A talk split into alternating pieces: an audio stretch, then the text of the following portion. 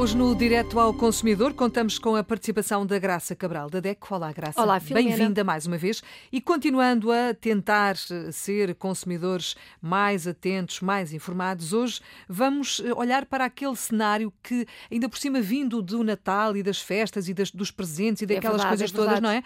Do que, Que se consumiu, do que se comprou. Exatamente, e daquilo que se vai acumulando ao longo dos anos.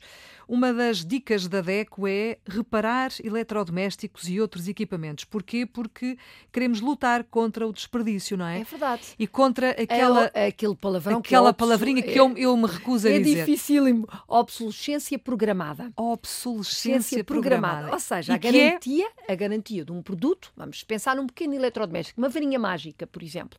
Toda a gente tem lá em casa a varinha mágica. O fabricante, o produtor e até o distribuidor tem a varinha mágica programada, programada é uma palavra, enfim, estamos a brincar, mas a brincar a sério, está planeada para ter o seu funcionamento em pleno durante dois anos, o período da garantia. Efetivamente, hoje o equipamento é usar e deitar fora.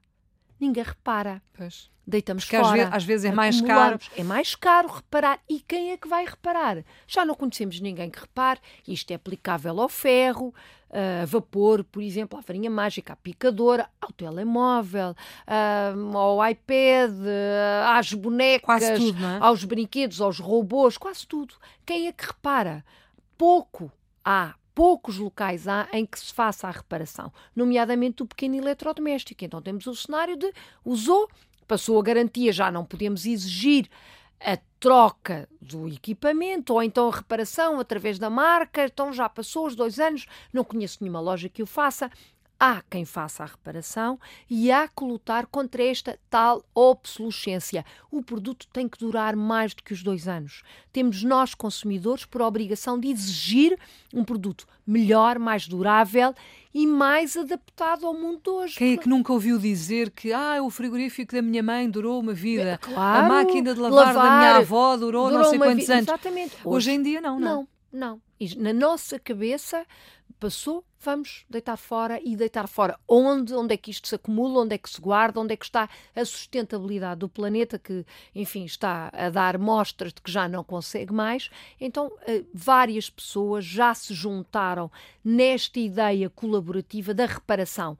Eh, falo do caso do Repair Café, Reparação Café, é um grupo de voluntários, eh, começou quase como um encontro de amigos em Lisboa, já está no Porto, então são pessoas que têm capacidades de reparação, têm formação ou são curiosos, mas que sabem efetivamente reparar estes pequenos eletrodomésticos, desde os casos mais comuns, a varinha mágica, até às bonecas que falam. E às vezes é muito simples, não é? É uma coisinha simples. só ali, um fiozinho que saiu do Claro. sítio, não é? E hoje em dia já, hum, enfim, no que diz respeito à informática, lojas que fazem a reparação, tente, senhor consumidor, tente este ano reparar.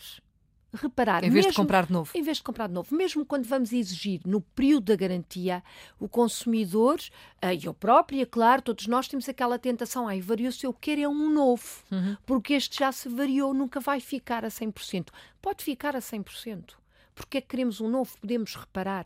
Isto é possível acontecer. Acontecia no passado e é um caminho que efetivamente deve ser retomado a bem da nossa carteira e do planeta. Nem mais. Está tudo dito por hoje. Graça, obrigada por ter vindo à Antena 1.